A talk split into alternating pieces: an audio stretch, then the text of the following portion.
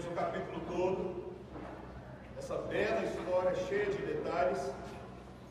Que o Senhor nos ajude, mesmo com todas essas condições, sem energia, com calor, mas que você preste bastante atenção na palavra de Deus nessa manhã. Que diz assim: De Sitim enviou Josué, filho de Num, dois homens, secretamente, com espias, dizendo: Andai e observai a terra de Jericó. Foram, pois, e entraram na casa de uma mulher prostituta, cujo nome era Raabe, e pousaram ali. Então se deu notícia ao rei de Jacó, dizendo: Eis que esta noite vieram aqui uns homens dos filhos de Israel para espiar a terra. Mandou, pois, o rei de Jericó dizer a Raabe: Faze sair os homens que vieram a ti e entraram na tua casa, porque vieram espiar toda a terra. A mulher, porém, havia tomado e escondido os dois homens disse: É verdade que os dois homens vieram a mim, porém eu não sabia de onde eram. Havendo-se de fechar a porta, sendo já escuro, eles saíram. Não sei para onde foram. Ide após eles depressa, porque os alcançareis. Ela, porém, os fizera subir ao eirado e os escondera entre as canas do linho que havia disposto em ordem no eirado.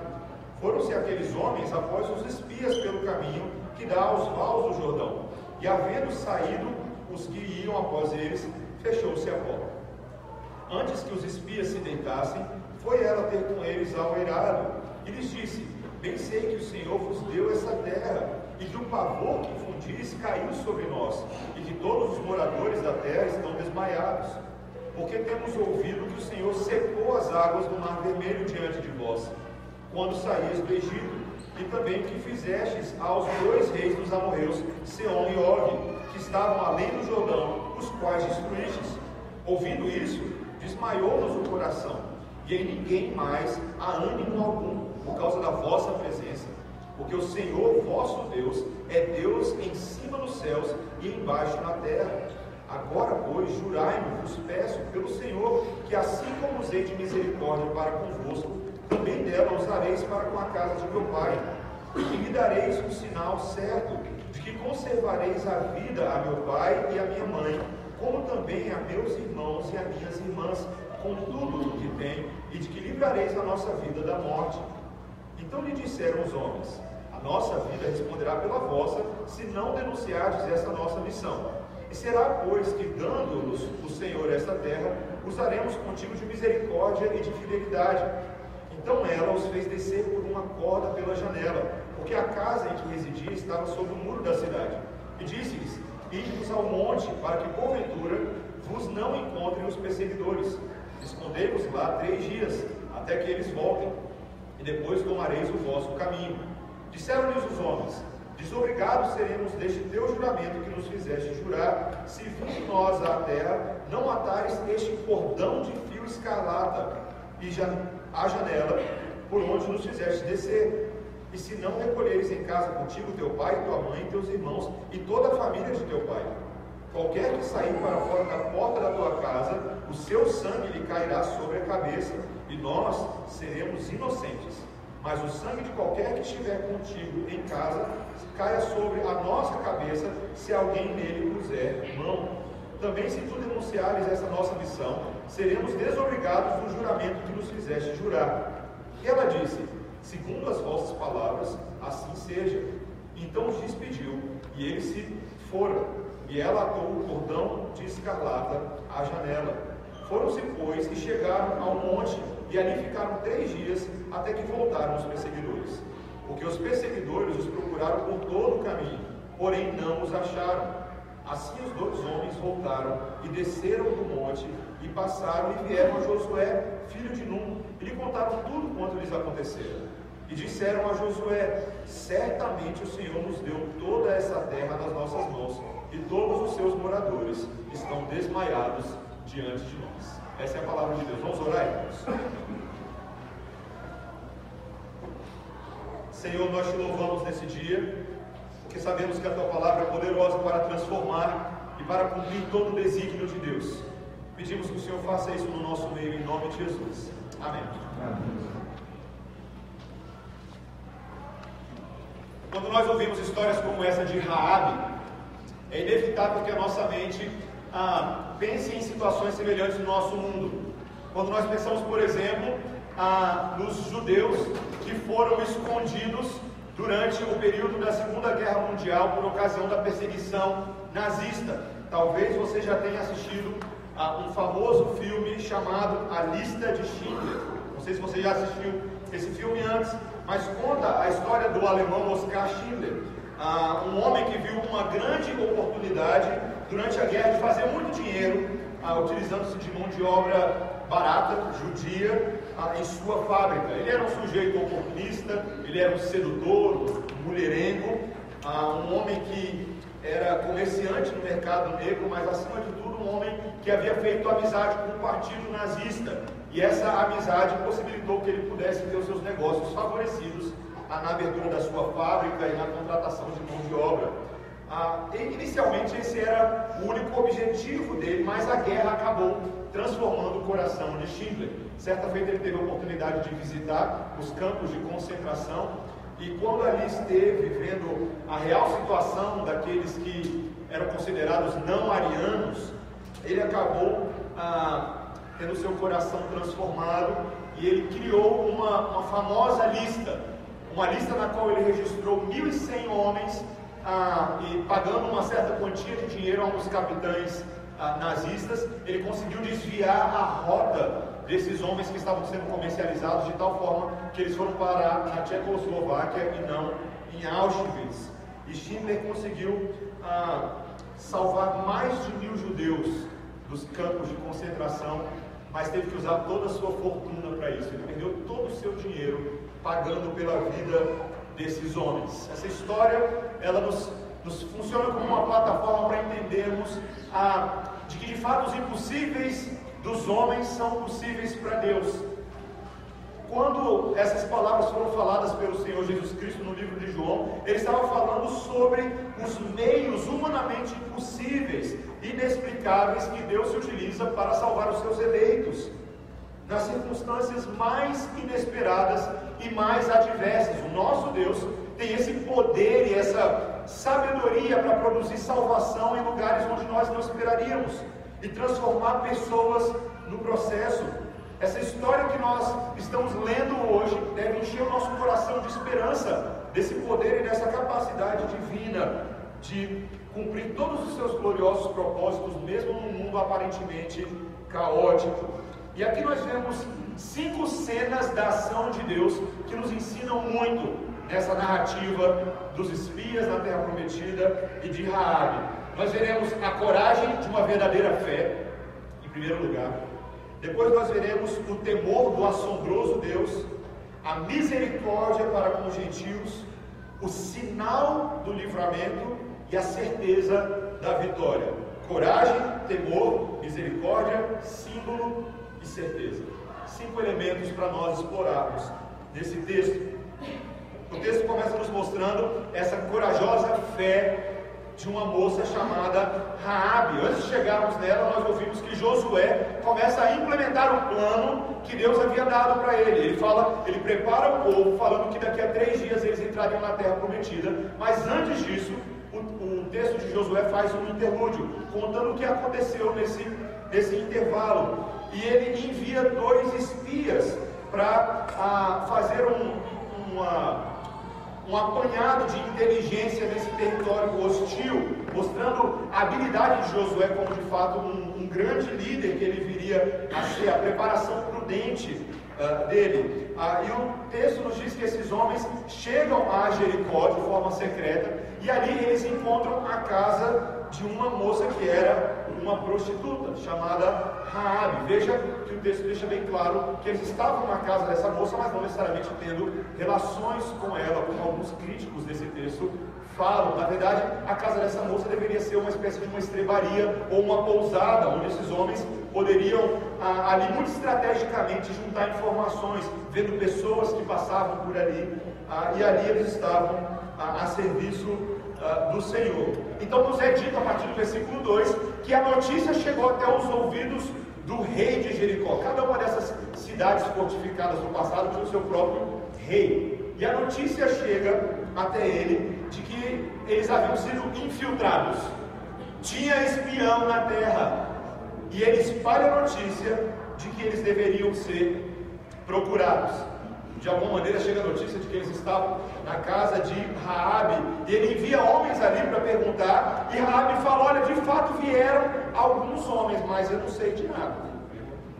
Eles vieram aqui na calada da noite, aquele negócio todo, mas depois eles seguiram o caminho e vocês têm que ir atrás deles, porque eu não sei de nada, quando na verdade ela estava escondendo esses homens.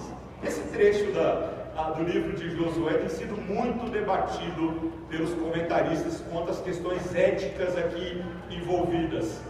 Porque Raabe contou uma mentira aos nossos olhos parece isso, exatamente. Ela contou uma mentira, despistou o pessoal, mas ela fez isso para salvar aqueles homens. Será que é legítimo isso? Talvez você já tenha se perguntado, se deparando com esse texto antes, ou com situações semelhantes na vida. E a verdade é que os comentaristas são divididos com relação ao que aconteceu aqui. Meus irmãos, o ponto é que nós precisamos reconhecer que esse não é o foco desse texto. Sim, Raabe é uma moça que se utilizou de um subterfúgio, ah, talvez alguns comentaristas dizem de uma artimanha de guerra para ludibriar os seus captores e que isso talvez seria permitido numa situação assim, ainda que tenha ah, nuances de pecado, mas que seria permitido. É uma saída ruim para uma situação complicada. Muitas vezes esse tipo de coisa pode acontecer na vida das pessoas. Mas, meus irmãos, o ponto desse texto não é falar da possível mentira que a gentílica Raabe contou. Mas o ponto que é enfatizado é a coragem dessa mulher de tomar essa decisão. Essa moça não devia nada a esses espias, mas ela os escondeu na sua própria casa, colocando em risco a sua vida e a vida de toda a sua família, caso ela fosse descoberta. O que nós estamos vendo aqui, meus irmãos, é uma fé que se traduz de uma forma muito concreta. É exatamente essa alusão que é feita com relação a Raabe no texto que eu e você lemos hoje, em Tiago, versículos, capítulo 2, versículo 25. Quando nós ouvimos sobre uma verdadeira fé que é aparentada em forma de obras. A vida de Raabe se tornou um paradigma no Novo Testamento de que uma fé verdadeira ela é evidenciada por obras e não por teoria. Sabe, meus irmãos, é importante nós falarmos isso. O texto de Tiago, lá na frente, vai falar que Raabe foi justificada pelas suas obras. Eu e você ouvimos o tempo inteiro que não existe justificação pelas obras e apenas justificação pela fé, não é verdade? Mas o que, que a Bíblia está falando? A Bíblia está nos explicando que, na verdade, são as obras que denunciam se existe uma fé verdadeira. E o argumento de Tiago é: se existe uma fé justificadora, logo, logo veremos a presença de obras que decorrem dessa fé justificadora. De que adianta alguém dizer que tem fé e não tem obras? Até os demônios fazem isso, eles dizem que creem em Deus, mas as suas obras não são de obediência à lei de Deus. Meus irmãos, como é importante nós vermos que a nossa fé, aquela que nós professamos no Senhor Jesus Cristo, deve se traduzir em obras, obras corajosas muitas vezes, obras que colocarão em risco a nossa reputação diante das pessoas, diante dos nossos amigos, diante da cidade, mas são agradáveis a Deus. Existe uma corajosa fé verdadeira aqui. Mas em segundo lugar, meus irmãos, nós precisamos entender de onde vem essa atitude de Rabi, de onde procede a fé dela. Será que é a fé pela fé ou a fé dela tem uma causa? E veja que ela dá uma explicação para a causa da sua fé. Em segundo lugar, veja o versículo 8. O texto nos diz: Antes que os espias se deitassem, foi ela ter com eles alojado. E lhes disse: Bem sei que o Senhor vos deu essa terra e que o pavor que infundis, infundis caiu sobre nós e que todos os moradores da terra estão desmaiados. Depois de colocar o pessoal do telhado, porque foi isso que ela fez, ela colocou no eirado, era uma, uma área onde ela poderia ali, colocar algumas, algumas plantações, alguns dos recursos que ela estava ah, cultivando, guardando e depositando. Ela esconde os espias ali, e quando o pessoal vai embora, ela vai lá para bater um papinho com eles. E quando ela chega, ela diz algo surpreendente, algo que seria difícil de esperarmos ouvir algo desse tipo da boca de uma mulher como ela, de uma gentílica com a reputação que ela possuía. Ela diz no versículo 9: Bem sei que o Senhor essa palavra Yahvé é uma palavra muito específica. É a palavra que denota o Deus pactual dos israelitas. Era uma palavra que era utilizada pelo próprio povo de Deus e ela se apropria desse título agora para dizer que ela sabe que foi o Senhor, o Deus dos israelitas, que lhes deu essa terra. Ela comunica a esses homens que, na verdade, a cidade de Jericó estava toda atemorizada por causa da, das notícias que haviam chegado até eles sobre o que Deus estava fazendo na vida de Israel e através de Israel desde os tempos antigos. Veja o que ela diz no versículo 10: Porque temos ouvido que o Senhor secou as águas do Mar Vermelho diante de vós, quando saíres do Egito, e também que os fizeste, fizeste aos dois reis dos amorreus, Seom e Og, que estavam além do Jordão, os quais destruístes. Raabe conhece a história do povo de Israel. Ela sabe os detalhes, ela sabe o que aconteceu no Egito, ela sabe que o mar foi aberto, ela sabe que os inimigos foram destruídos. A fé de Raabe partia do conhecimento que ela possuía a respeito da história da aliança do povo de Deus.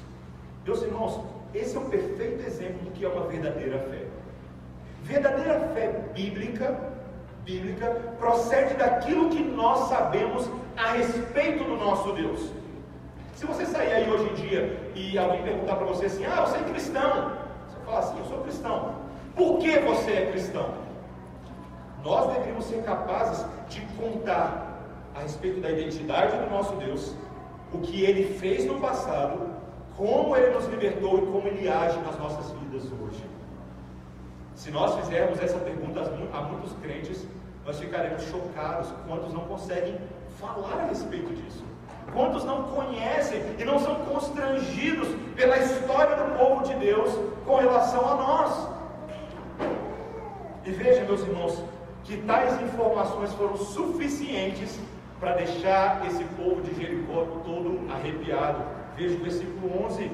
Ouvindo isso, desmaiou-nos o coração, e em ninguém mais ânimo, há ânimo algum, por causa da vossa presença, porque o Senhor vosso Deus é Deus em cima dos céus e embaixo na terra.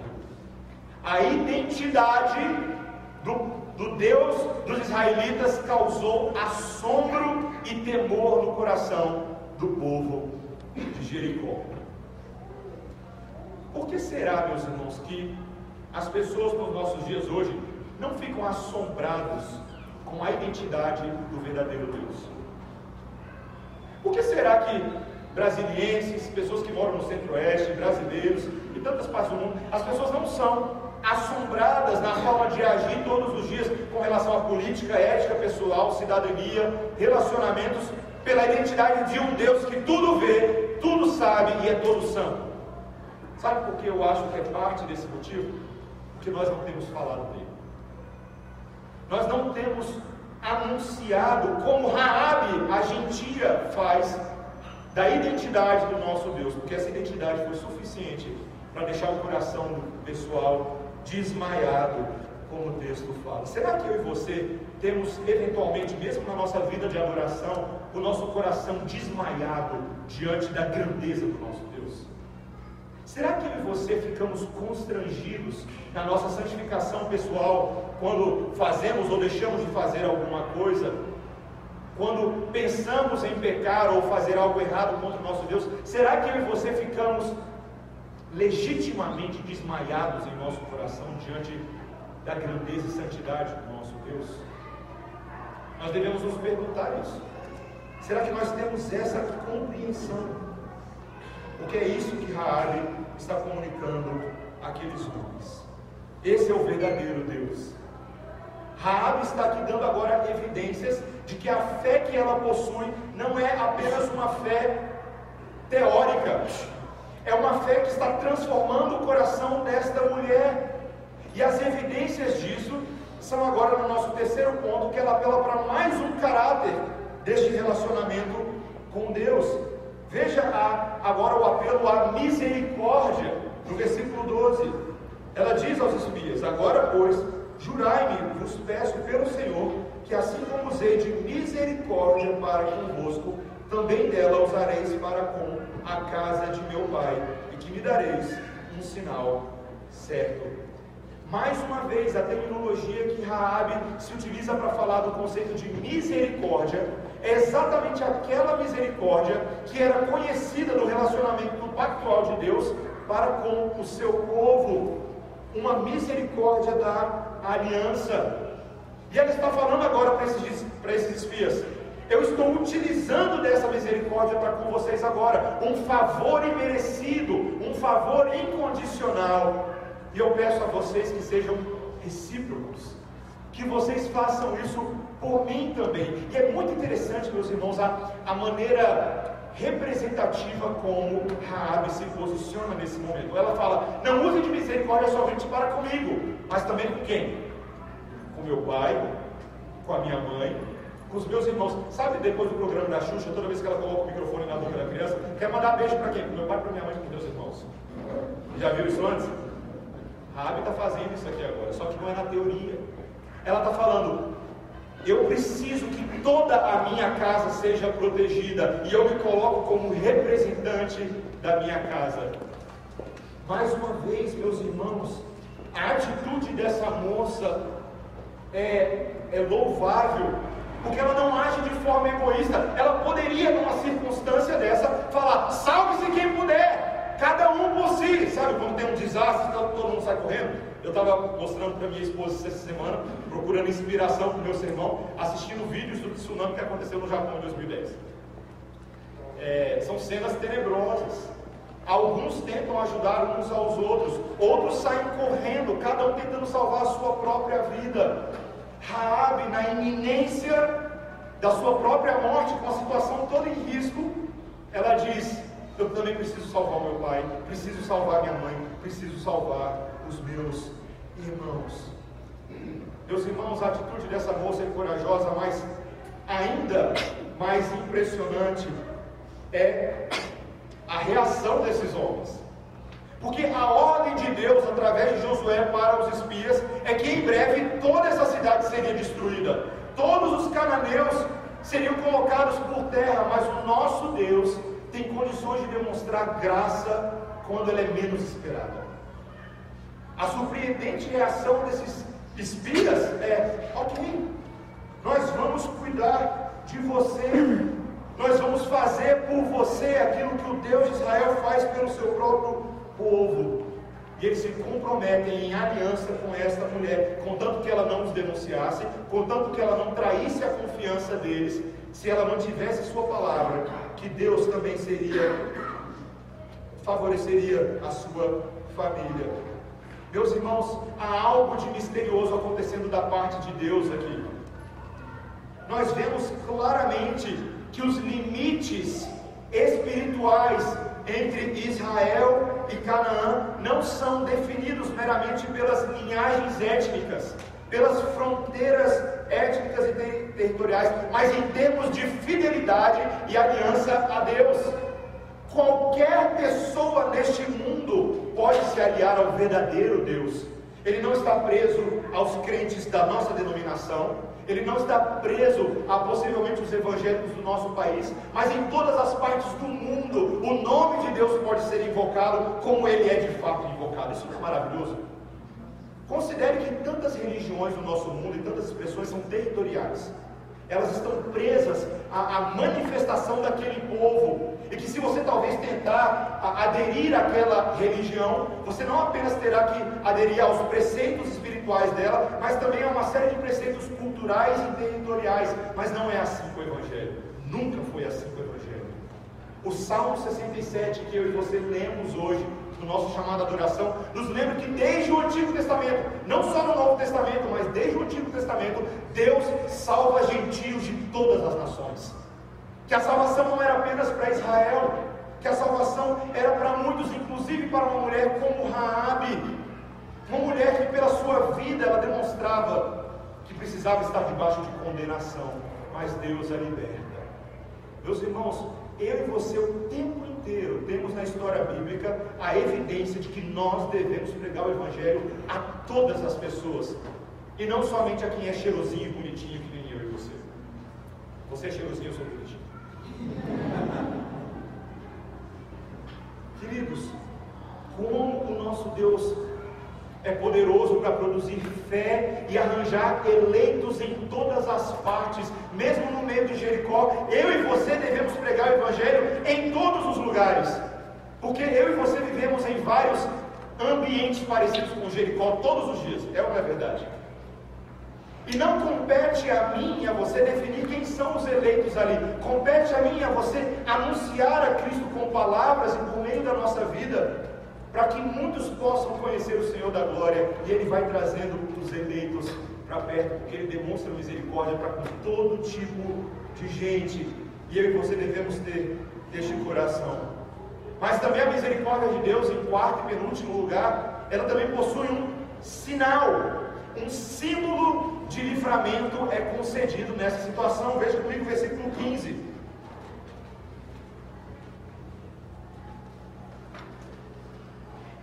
Ela então os fez descer por uma corda pela janela, porque a casa em que residia estava sobre o muro da cidade. E disse-lhes: Ide-vos ao monte, para que porventura vos não encontrem os perseguidores Escondei-vos lá três dias, até que eles voltem, e depois tomareis o vosso caminho.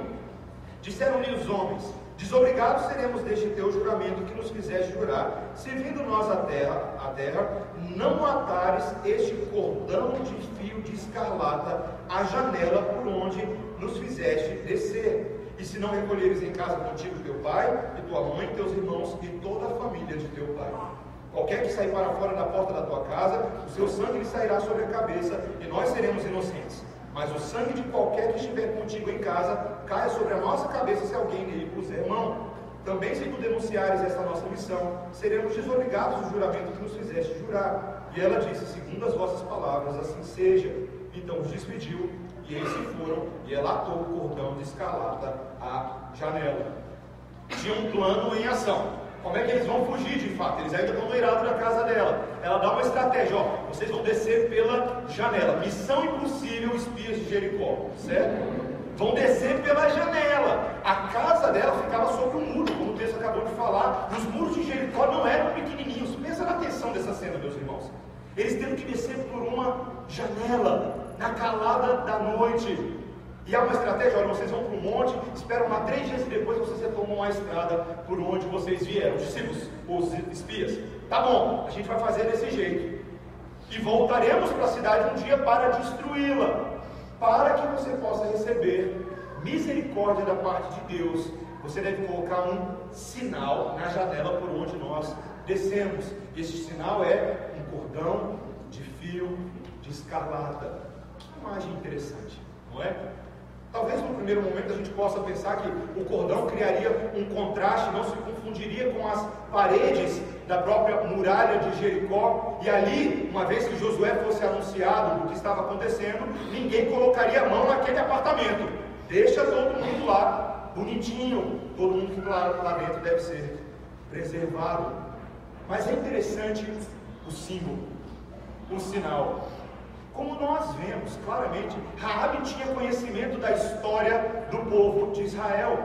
Ela sabia de que no passado Deus já havia libertado o seu povo da forte mão de Faraó, se utilizando também de sinais da sua misericórdia para demonstrar o seu livramento. E este sinal no passado havia alcançado Israel por meio da décima praga, quando na ocasião da Páscoa, naqueles dias terríveis das pragas no Egito, mas também de celebração do povo de Deus, Deus ameaçou vir com o anjo da morte sobre o Egito. E seriam libertados tão somente aqueles que tivessem manchado os umbrais da sua porta com o sangue escarlata de cordeiro. O sangue que simboliza sacrifício feito em lugar da morte. Meus irmãos, é tão impressionante a quantidade de símbolos e imagens do Antigo Testamento que nos remetem àquilo que Deus faz para que haja libertação. Existem cores, elementos, cheiros que apontam para a necessidade de morte em lugar de outra pessoa. Raabe recebe este sinal e a linguagem é muito interessante. Se vocês estiverem protegidos por este sinal, Ninguém que estiver na sua casa vai morrer, porque todo mundo vai morrer. Todos merecem a morte, menos aqueles que estiverem protegidos pelo sinal do livramento de Deus. Meus irmãos, todos merecem a morte. Jericó é um pequeno exemplo da situação espiritual de todas as pessoas nesse mundo, mas aqueles sobre quem Deus colocou o selo do sacrifício de Cristo, estes não morrerão. Estes que foram manchados com o verdadeiro sangue de cor escarlate, estes não morrem. Estes estão libertos da morte, por quê? Porque aquele cordeiro com C maiúsculo morre no nosso lugar. Essa é a forma de Deus de agir. Ele substitui a morte de um pela morte de outro, porque o salário do pecado é a morte, mas o dom gratuito de Deus é a vida eterna em Cristo Jesus.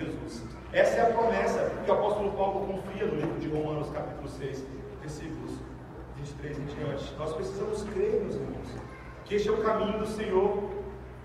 Quando nós batizamos pessoas hoje em dia, o que, que nós estamos fazendo? Nós estamos colocando o sinal e o selo do reconhecimento de que essa pessoa não está mais debaixo de ira, mas está debaixo da graça. É o sinal da aliança de Deus, de que nós somos transportados de um universo de condenação para o reino da maravilhosa luz de Cristo. Meus irmãos, Deus se importa com símbolos. E se importa, como nós acabamos de ver, de que esses símbolos sejam adequadamente e apropriadamente implementados na vida do povo de Deus. Quando nós falamos sobre batismo, sobre ceia, alguns pensam que os detalhes rituais que a Bíblia nos dá são preciosíssimos desnecessários. Não são, meus irmãos. Não são. A maneira como é administrado, o conteúdo por dentro dele, todos eles são importantes para Deus e devem ser apreciados porque eles comunicam verdades profundas, verdades de vida ou morte, verdades de libertação. A representatividade federal de Raabe também nos dá um indício de que recebem o sinal todos aqueles que estão debaixo dos seus cuidados, como temos visto desde o livro de Gênesis. Eis aí um forte indício, uma forte base para o batismo de crianças. Não foi batizada somente Raabe, mas todos aqueles que se encontravam debaixo dos seus cuidados, dentro da sua casa. Meus irmãos, o nosso Deus ele tem condições de fazer isso por pessoas que não merecem a sua graça. Foi exatamente assim que aconteceu com Raabe no versículo 21. Ela coloca o cordão na janela e os, os espias vão embora. Se eu confundir espias com discípulos, vocês relevam, porque eles também eram discípulos. Tá? Os últimos três versículos nos dizem que esses homens chegam a Josué após essa verdadeira missão impossível. E, em último lugar, eles comunicam ali a, a certeza da vitória. Veja, meus irmãos, o versículo 23 e 24. Assim os dois homens voltaram e desceram do monte e passaram e vieram a Josué, filho de Nun, e lhe contaram tudo o que lhes acontecera, e disseram a Josué: Certamente o Senhor nos deu toda esta terra nas nossas mãos, e todos os seus moradores estão desmaiados diante de nós. Os espias foram com a missão de trazer um relatório, e eles trouxeram um relatório. Josué pode chutar que vai ser gol. Não tem goleiro, Josué. Não tem goleiro. Eles estão desesperados. Eles não sabem o que fazer. Certamente Deus nos dará a vitória. Existem evidências claras de que o conhecimento de Deus, que o temor de Deus, de que as ações de Deus são a nosso favor e nós podemos entrar na terra prometida. Que relatório positivo, não é verdade? No passado, você lembra que aqueles outros dez espias que haviam sido enviados voltaram com um relatório terrível. Josué não vai rolar, é terra de gigantes, o pessoal é perigoso. E Josué no passado, quando trouxeram o relatório para o outro líder, Moisés, de fato confiaram na mão de Deus e na promessa de Deus. Mas agora, meus irmãos, eles têm as evidências do cumprimento da palavra de Deus. Se Deus é por nós, quem será contra nós? Eles estão imbuídos deste espírito, imbuídos dessa disposição. Meus irmãos, quando nós olhamos para o contexto maior do livro de Josué, nós vemos que agora Deus está confirmando as suas promessas a um povo que 40 anos antes havia falhado em tomar posse da terra prometida. De que Deus agora opera mesmo contra o relatório dos primeiros espias para prová-los de forma errada. Talvez há um detalhe nesse texto que você não tenha percebido, mas eu quero ajudá-lo a ver que o primeiro versículo desse capítulo, veja o versículo 1 do capítulo 2, ele diz: De Sitim enviou Josué, filho de Num, dois homens, certo? O que, que era Sitim? Sitim era uma cidade na qual no passado Israel havia se corrompido diante de Deus por meio de prostituição, tanto física quanto espiritual. Isso havia acontecido, isso foi grave aos olhos de Deus, mas vocês conseguem perceber como esse detalhe é importante agora nessa história? Porque é a partir de Sitim que Deus agora está revertendo a prostituição física e espiritual, de Israel por meio da vida de uma prostituta transformada. Vocês viram? Não viram? Léo estava com a cabeça baixada. Deus tem uma ironia impressionante, meus irmãos. Ele mostra que ele não está condicionado ao pecado espiritual do povo ou de uma pessoa. Ele transforma tudo. E ele tem poder para isso. Essa é a certeza da vitória. De um Deus que age no macro e age no micro. De um Deus que executa cada um dos seus propósitos. Nós veremos no capítulo 6 que a prostituta Raab e toda a sua família foram preservados do julgamento de Deus. Mas não foi só isso, meus irmãos. Não foi apenas uma preservação física. De fato, houve uma conversão, uma mudança na vida de Raabe. Essa que vivia em trevas e pecado, como aquela mulher adúltera de João 8, agora é perdoada por Deus. E meus irmãos, ela é de uma maneira, essa mulher que eu e você não daríamos atenção a ela por nenhum outro motivo, mas ela é trazida para dentro da história da aliança e ela se torna um componente essencial na linhagem do povo de Deus.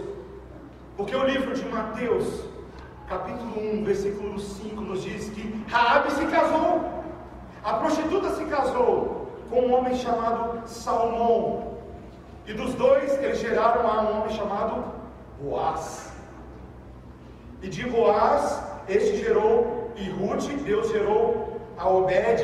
E de Obed, a Jessé, pai de Davi, e até chegarmos no Senhor Jesus Cristo. Raabe fez parte da linhagem do Senhor Jesus. Meus irmãos, Deus tem poder para transformar vidas.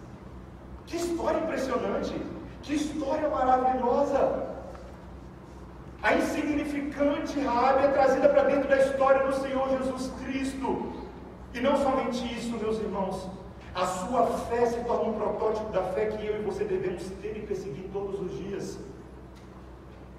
Ela é colocada na galeria dos heróis da fé do livro de Hebreus, o capítulo 11, um dos capítulos mais preciosos de todas as escrituras, onde no versículo 31 é dito: pela fé, Raabe a meretriz não foi destruída com os desobedientes, porque acolheu com paz aos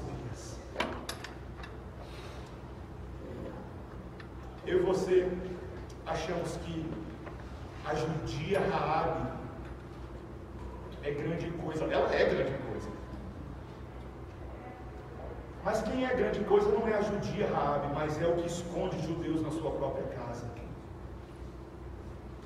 Queridos, o nosso Senhor Jesus Cristo maior do que Schindler, maior do que qualquer outro. Ele nos protegeu na sua própria casa, para que os inimigos, quando passassem, não tivessem conhecimento a nosso respeito, porque nós estamos escondidos nele. Paulo nos diz isso nas suas cartas paulinas, quando ele fala que agora nós estamos em Cristo, imersos nele, na sua morte, na sua vida e na sua ressurreição. O capítulo 6 de Romanos discorre sobre isso com perfeição, meus irmãos. Nós fomos batizados na morte dele, para também sermos conhecidos em sua vida, em sua ressurreição. Ele é a nossa arca protetora, para que quando o julgamento de Deus sobrevier sobre Jericó, nós não sejamos tocados. É assim que ele faz. Meus irmãos, o Senhor Jesus Cristo livrou muito mais do que mil judeus. da perseguição nazista. Ele tem livrado milhares e milhares e milhares de pessoas por séculos em todas as partes do mundo, do qual eu e você fazemos parte. É a Ele que nós devemos adoração, não a Raabe, a Deus em Cristo Jesus somente. Amém? Que nós o adoremos assim, que nós tenhamos condições de comunicar para outros desse mundo: há refúgio, há refúgio, há abrigo para aqueles que estão debaixo de condenação, há abrigo para aqueles que podem se esconder em Cristo Jesus. Verdadeira fé deve ser depositada nele, somente e apenas nele. É assim que eu e você teremos coragem para anunciá-lo e para viver pelo reino, ainda que sejamos perseguidos de todos, ainda que tenhamos que enfrentar discussões ideológicas e filosóficas nos nossos tempos, em Cristo eu e você seremos fortalecidos e protegidos para a eternidade. Amém? Amém. Vamos orar, Senhor, obrigado pela tua palavra nessa manhã. Obrigado, Senhor, porque o Senhor nos escondeu em Cristo Jesus. E uma vez agora nele, imbuídos de nova justiça, e de nova capacitação, podemos viver pela fé, podemos ter obras que decorrem de fato de verdadeiro conhecimento e assombro do conhecimento que temos de Deus. Senhor, produz em nossos corações entendimento dessas palavras.